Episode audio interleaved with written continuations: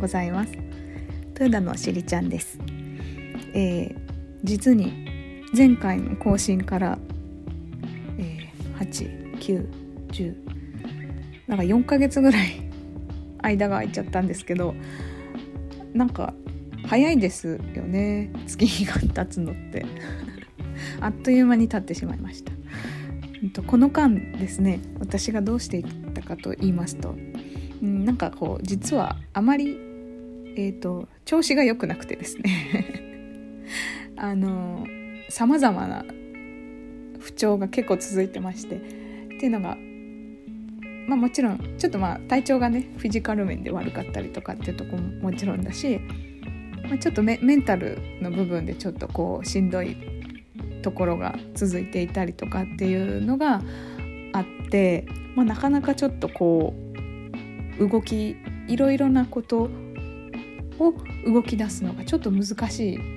時期でした自分の中でそういう期間だったなって思っていますね。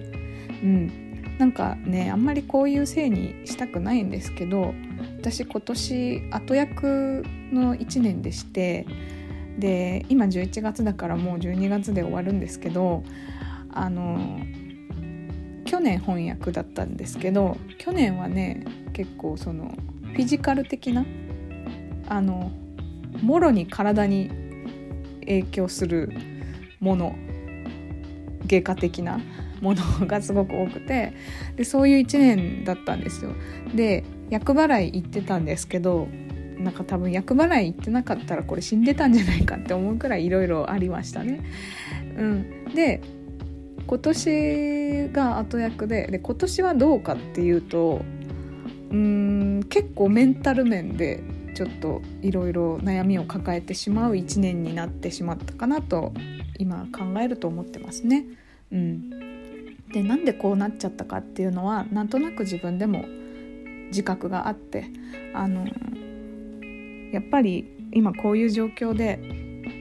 なかなか外に出ないんですよね。で仕事ももう家でやるようになっちゃって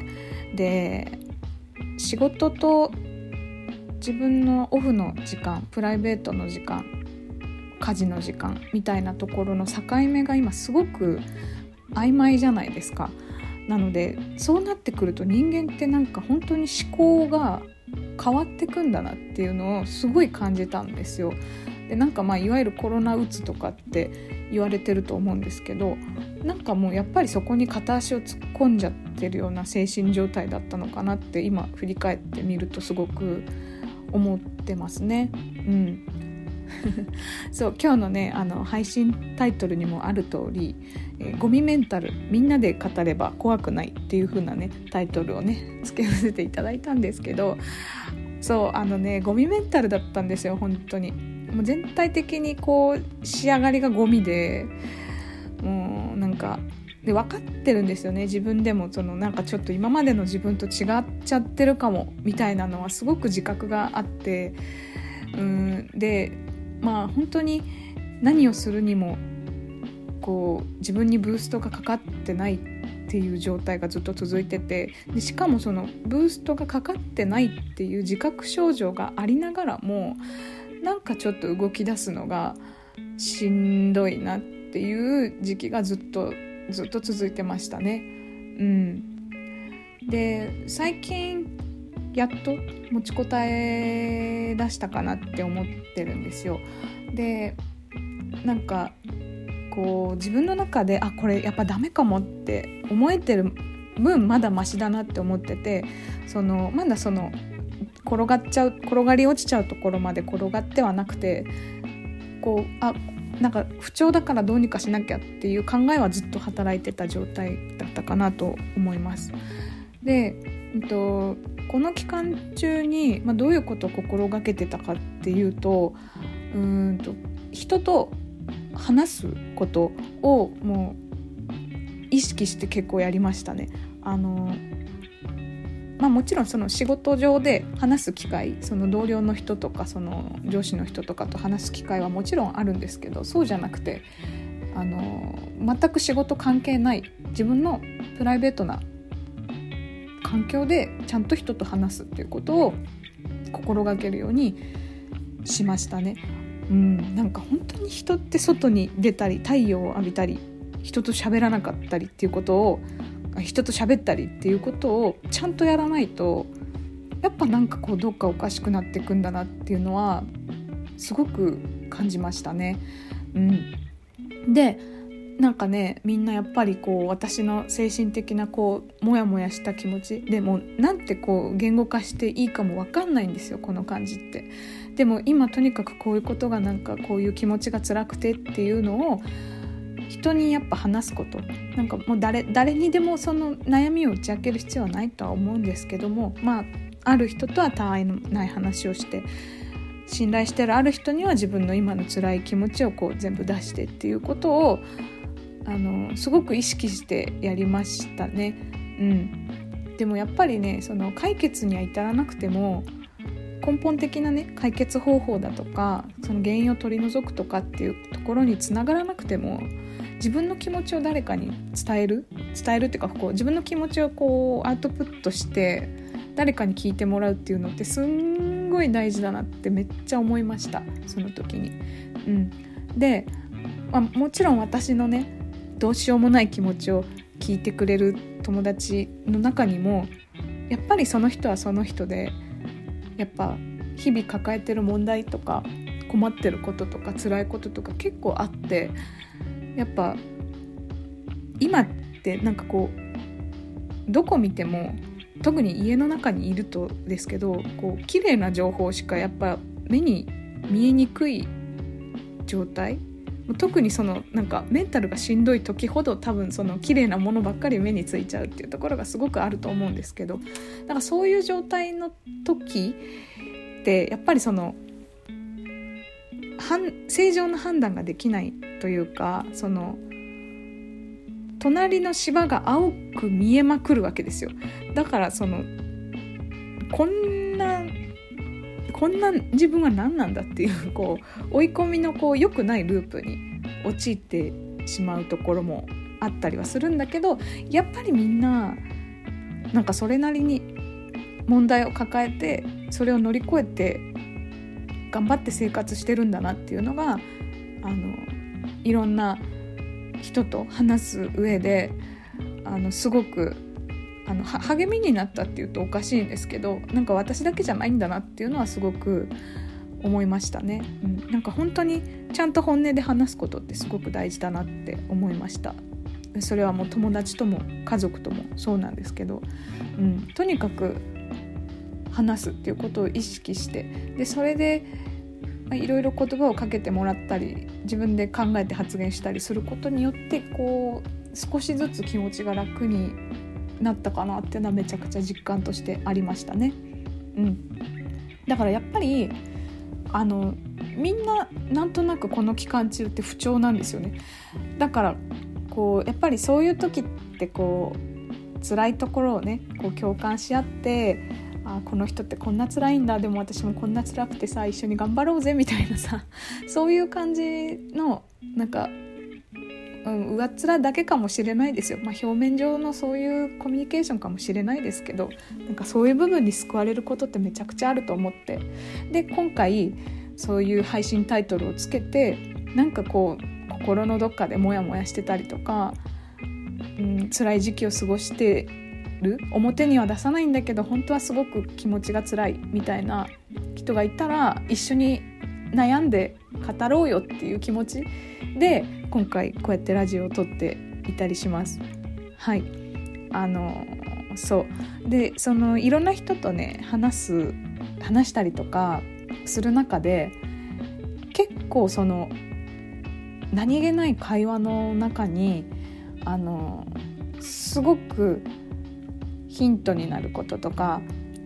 そうなたわいもない会話の中でその話してる相手の人が何気なく言った一言でなんかすごくハッとされハッとする気づきがあったりとかすることがすごくあってで結構自分の中の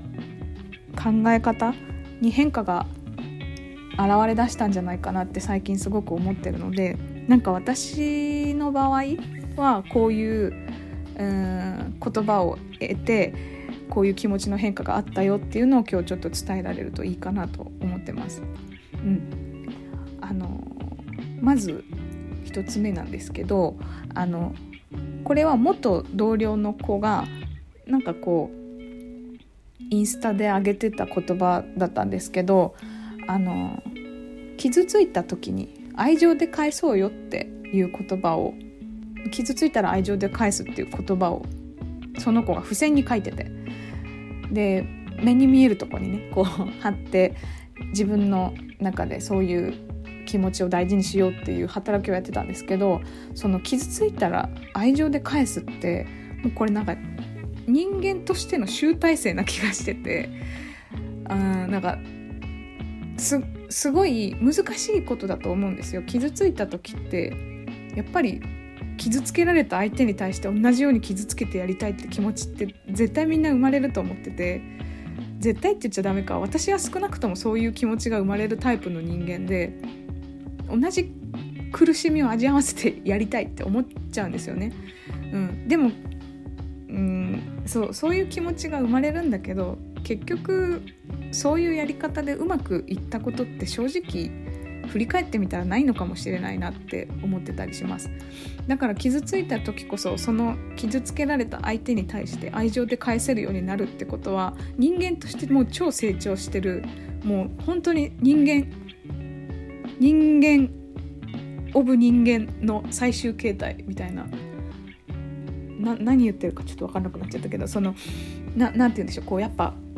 超あるべき姿だなって思ったんですよ。うん、だから私もその言葉を付箋に書いて今机のとこに貼ってたりしますね。うんうんうん。あとはうんとこれも当たり前のことなんですけど相手があ違う違う違う自分が当たり前だって思ってることを相手に求めちゃダメっていう考え方言葉っていうところも最近すごく刺さりました。なんか分かってるんですよね。言葉の意味は表面上の言葉の意味はまあ理解できるんですよ。そんなの当たり前じゃないですか。あの目の前にいる相手って自分と全く違う人間だからそりゃそれそれぞれ人のあの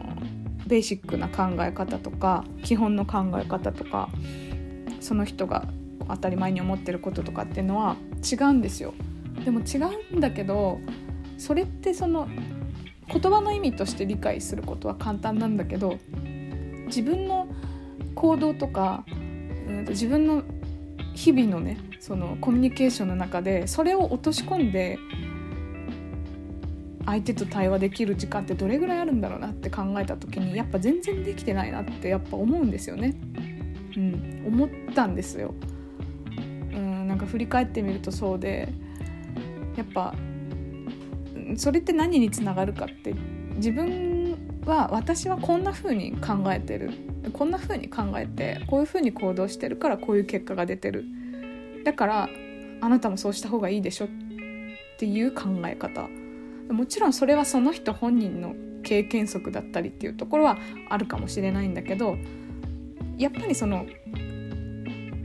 何て言うんでしょう、まあ、バックボーンも違うしうんもちろん思考回路も違うしやれることやれないこと全部違うわけだから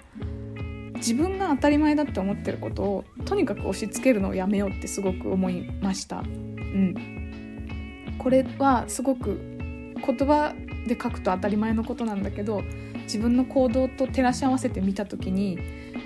うん、その発言発言じゃないその言葉の意味通りに自分はコミュニケーションできてるんだろうかってすごい考えさせられる言葉だったなと思ってますね。うん、でまあそれに付随することでもあるんだけどもあの自分の不調だったり不機嫌だったりっていうのを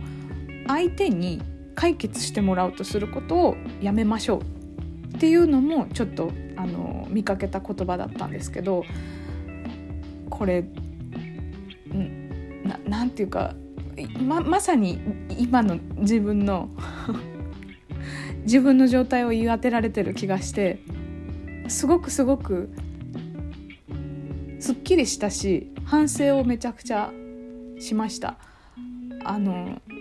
そもそも考えがおこがましいんだなと思って自分が不機嫌になって自分が不調になってるだけなのにその不調や不満を相手に解決してもらおうなんて思っちゃダメなんだなってすごく刺さりましたね。で例えばですけどその不調になってる原因とか、まあ、不満だなって思ってる原因が、まあ、100%、まあ、100%はありえないとしてももう9割方自分にないとして例えばそのコミュニケーションしている相手だったとしてでそこをうん私は不満なんだよって本音でその人に正直に話すことっていうのは全然問題ないと思ってて本音で話すべきだと思うんだけど。ででも本音で話した後にじゃあ自分の機嫌ってどうやって取るんだっけって考えた時にそこで相手からの見返りを求めるようなやり方っていうのはすごく良くないなって思いました。でもうんなんか私は自分自身の特性として結構なんか執着しがちだったりするなっていうのを、うん、年取るたびにすごく実感しつつ反省しつつっていう感じだったりするんですけども自分の機嫌は自分で取らなきゃダメなんですよねやっぱり。その自分が一番ベストなコンディションで入れるようにするとかそういう状態に持っていけるようにする方法っていうのは自分が一番知ってなきゃいけないのにそれを相手に求めるっていうのは大間違いなんだなっていうのはすんごく刺さってうんめちゃくちゃ刺さりました。この言葉が私最近で一番刺さったかもしれない。自分の機嫌ぐらい自分で取りなさいよって当たり前のことだけど全然できてなかったなってなんとなく感じましたね。うん。人のせいにしちゃうわけじゃないんだけどうん。なんかあなたのせいでこうなってんだからどうにかしてよって。思っちゃってましたね。うん。良くないなってすごく今反省をしています。でそれとともに自分がどうやったらこう一番ベストでご機嫌な状態に持っていけるのかなっていうのは、まあ、なんとなくこう、まあ、選択肢としてはいくつかあって。それ何でもいいんですよ別に。なんか甘いもの食べるとか。好きなアニメ見るとかそんなのでいいんですけどなんかそういうのってちゃんと考えて考えてっていうかちゃんと心がけて自分がハッピーになる方法って自分で考えなきゃダメなんだなっていうのはすごく刺さりました。でうんやっぱりその自分がハッピーだとおのずとやっぱり周りの人ってこうつついてきてくれるというよりは、まあ、周りの人にいい影響を与えられる存在になっていくんだろうなっていうのはすごく感じてます。うん、なのでなんかすごく一番自分が苦しかった部分をその言葉でこうなんか取っ払ってもらえたなっていうのがすごく直近であの痛感した部分であったりしたので、うん、なんかこれはすごくあのハッとするというかすごく大事な言葉なんだなって思って、うん、結構ね心がけてね生きるようにしたらねだいぶ気持ちが楽になりましたね。うん。本当何でもいいんですよね。なんか本当に。なんか別に特別なこと自分がご機嫌になることって別になんか高い服を自分に買うとかご褒美でこういうことするとかってそういうことじゃなくてもっとなんか自分がうんとなんかフラットでうん幸せな気持ちになれることって全然転がってると思うからちゃんとそういった一個一個を見つけていくっていうこともすごく大事なんだなって思いましたね。うん、はい。大丈夫ですか？なんか宗教放送みたいになってないですかねこれ。でもねなんかねその結構その精神的に結構なんかダメだなって思ってる時になんかポロポロっとこう優しい言葉をかけられたりとかすると結構気持ちってうんなんかこう揺らぎがちだったりするじゃないですか。だからなんかそういうね新興宗教とかにねあのすがりたくなる気持ちっていうのはなんかねすごく分かりましたよ。この半年間で。なんかこうその救いのお言葉が欲しいもんだからそういうとこにこうふらふらっとこう求めちゃうんだろうなっていうのはなんとなく分かりました。うん。まあ、入信はしてませんけども何にも。ねうんうん。だから精神を弱める弱め精神をこうなんか異常をきたすっていうのは結構その誰にでも起こりうることだけどちょっとしたこうズレとかなんだろうなちょっとしたなんかこう気持ちのモヤモヤで良くない方向っていくらでも転がるなっていうのはすごく思ったからうんなんか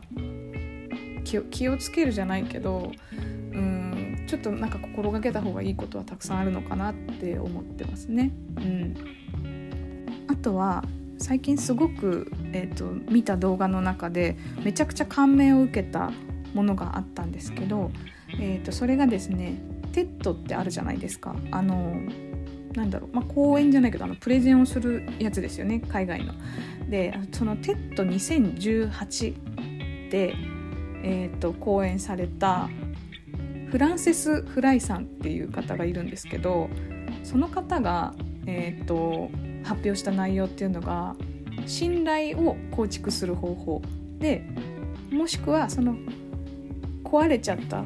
信頼を再構築する方法っていう動画なんですよね。で15分ぐらいの動画なんですけどあの難しい言葉を一つも使わずに誰にでも分かりやすくそして信頼をちゃんと構築できるような方法っていうのを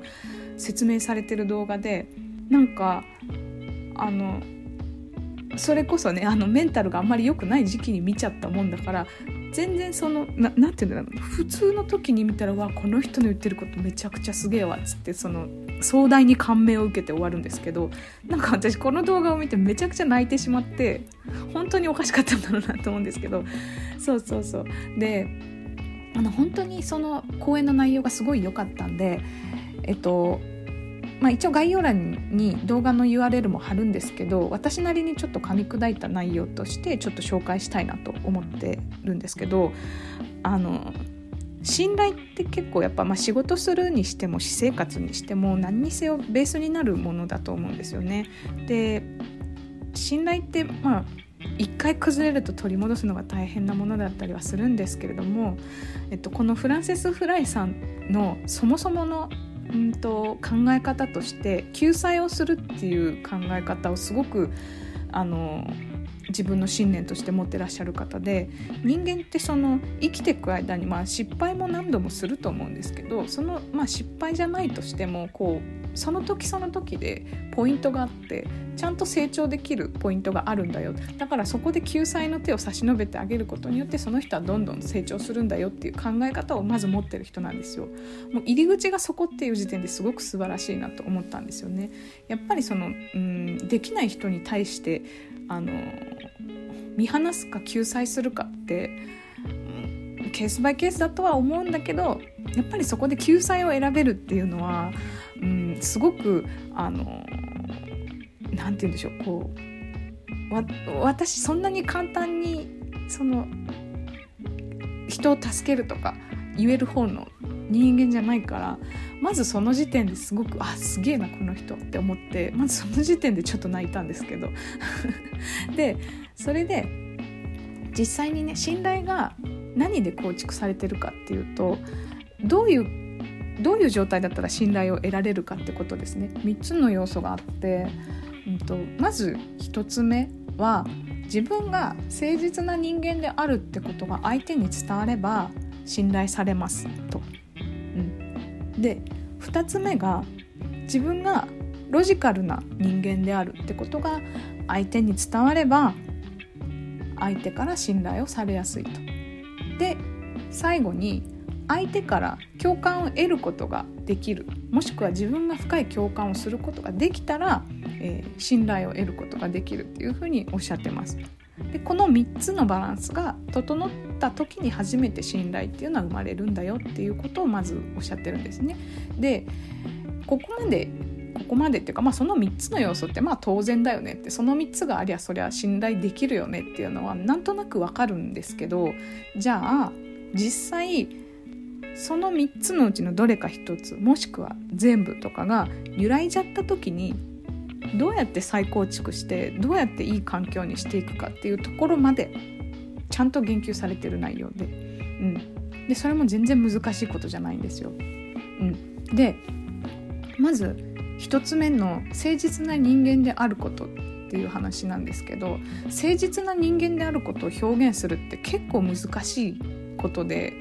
でもやっぱりそのこの人誠実なのかしらってこう疑問に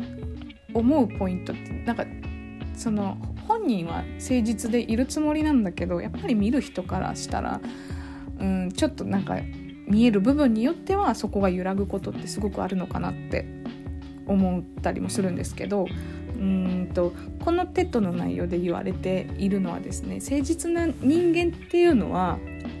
じゃあどういうことなのかっていうと自分のありのままでいましょうよっていうのがもう誠実であることのベースとしての考え方でその方は BU って言ってたんですけど自分のままでいることを相手に見せることができれば信頼は得られるんだよっていう話をしてました。でありのままでいるっていうのも実際難しくてっていうのはやっぱり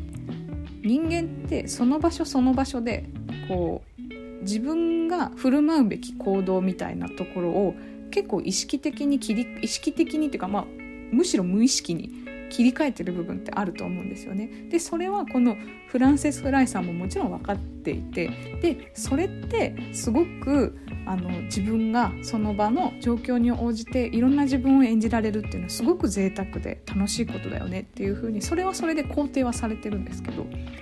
でもありのままでいた方がやっぱり信頼って得やすいよっていうところをおっしゃってて。でじゃあ自分のままでいるってどういう状態なのってこう考えた時に一番簡単な方法が自分の気分がめちゃくちゃ上がる服を着る。それだけでいいらしいんですよ。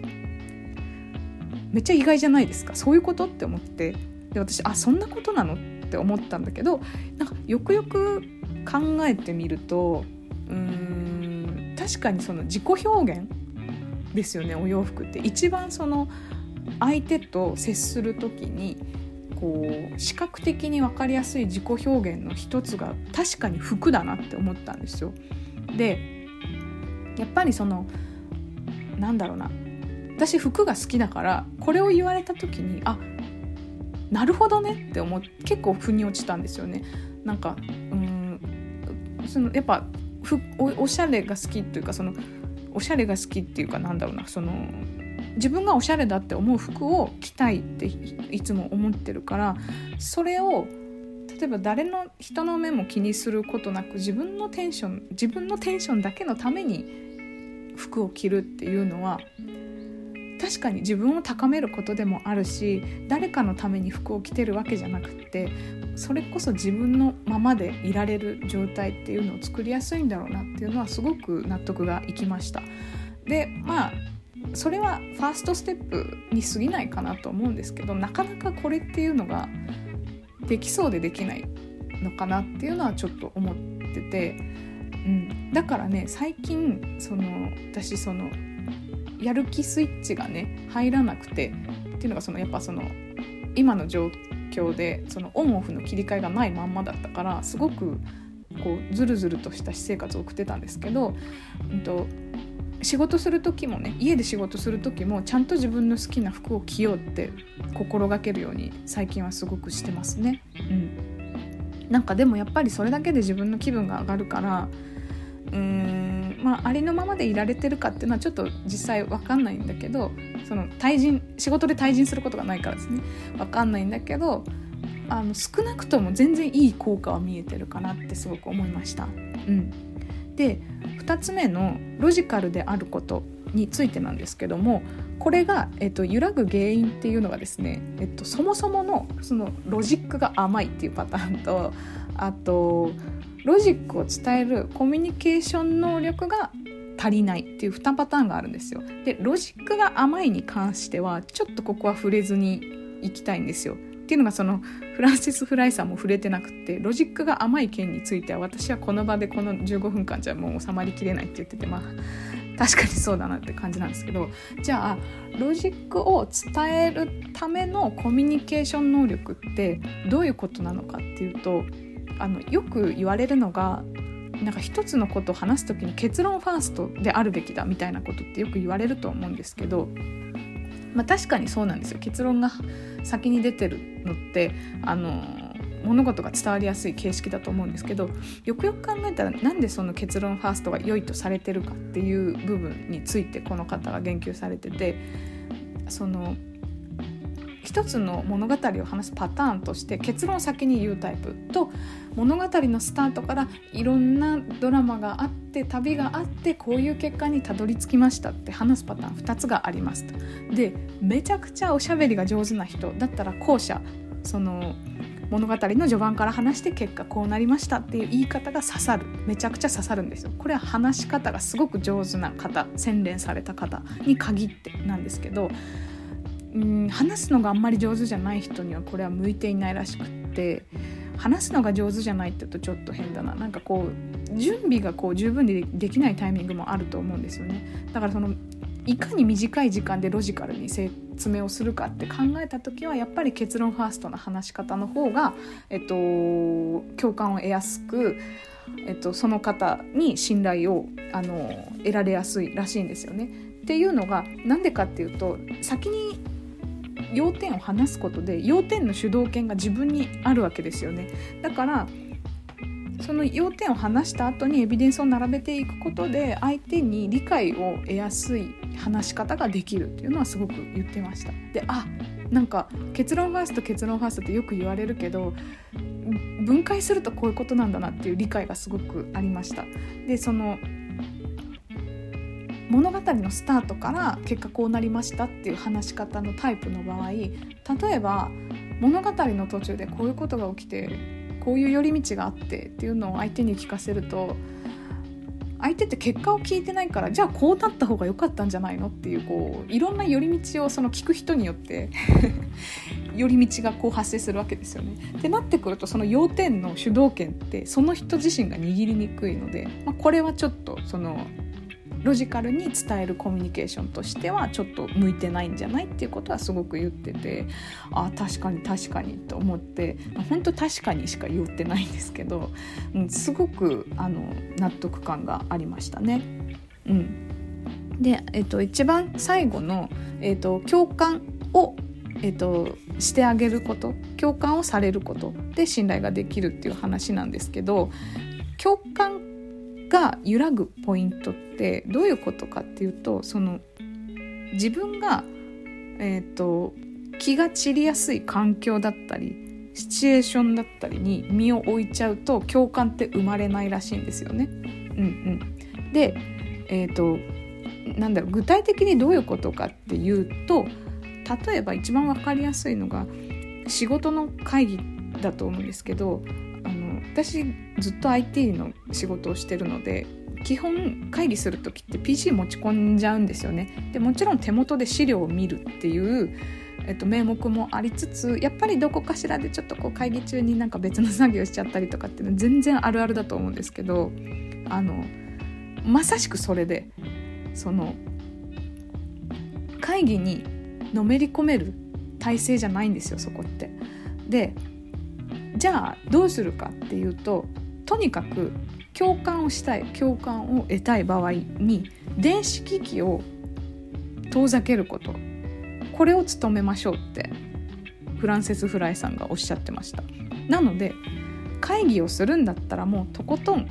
顔を上げて face to face でちゃんと会議をしよう。でこれが例えば仕事じゃなくてプライベートの空間で例えば友達と話す時恋人と話す時家族と話す時に対話をする時間だけはスマホを伏せてその人とじっくり時間をかけてその人らしい会話ができる環境を作って話を聞きましょうって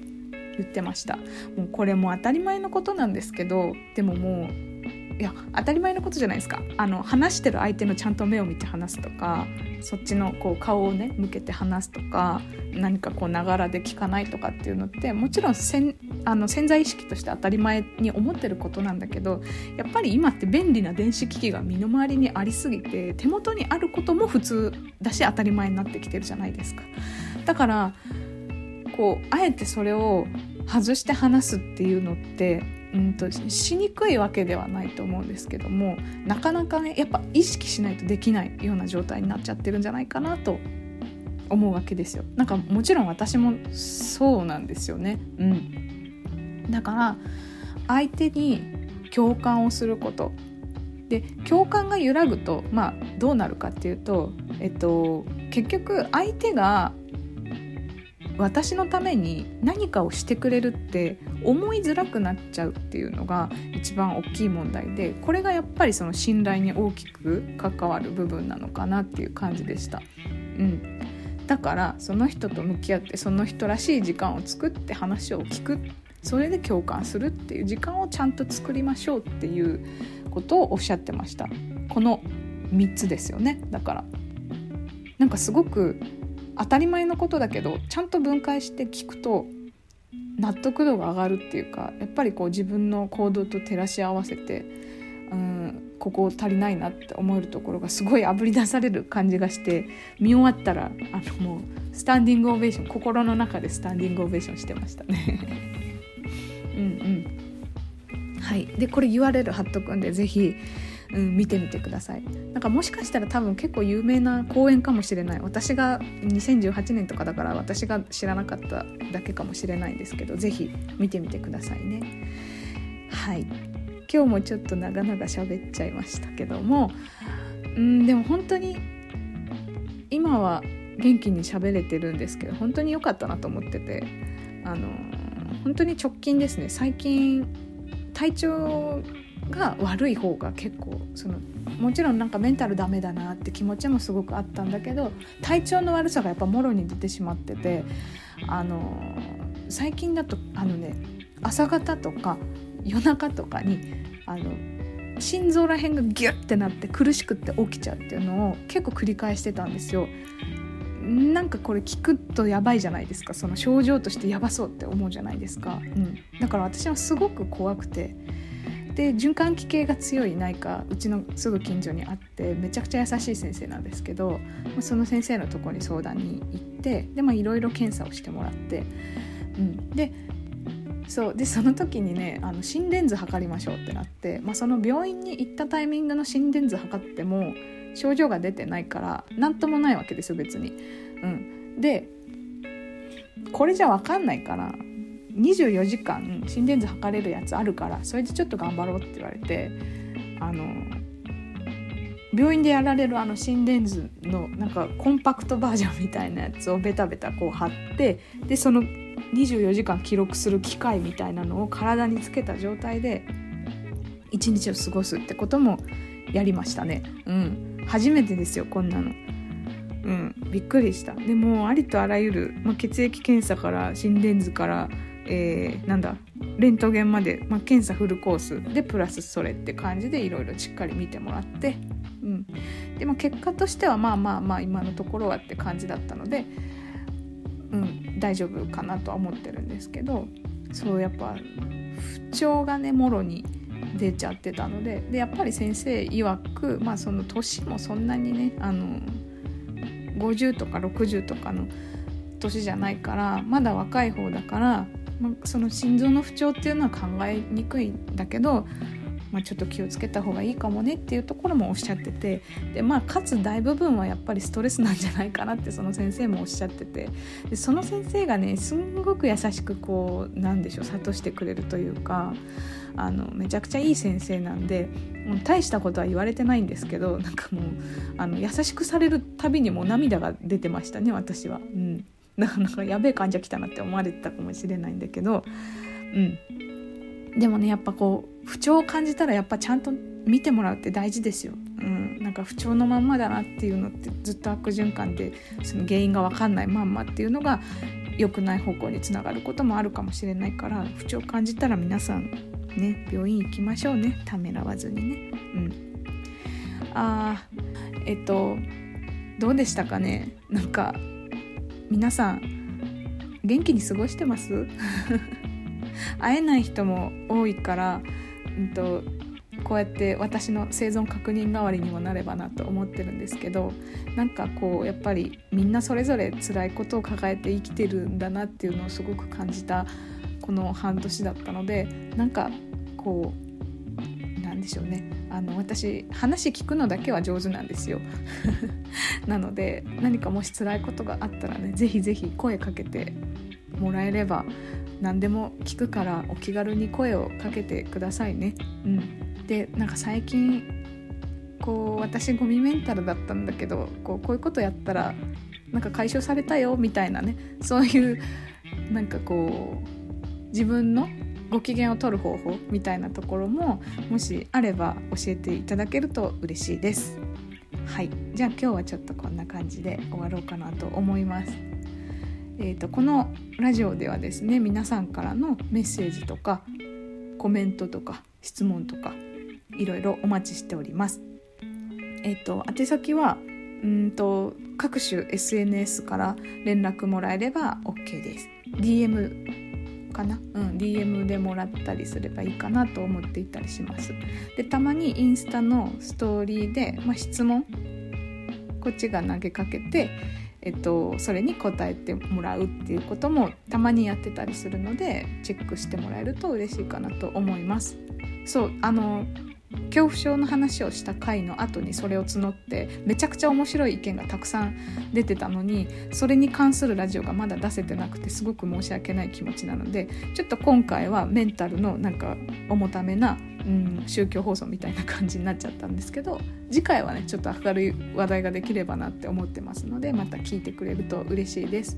はい、あそうそうあとメールアドレスもね一応解説してるんですけどうんとちょっと読むのめんどくさくなってきちゃったのであの概要欄にメールアドレスもあるのでそこから全然、えっと、お便りいただいても大丈夫です。ついにこのメールアドレスに迷惑メールがめちゃくちゃたくさん来るようになったんで、えっと、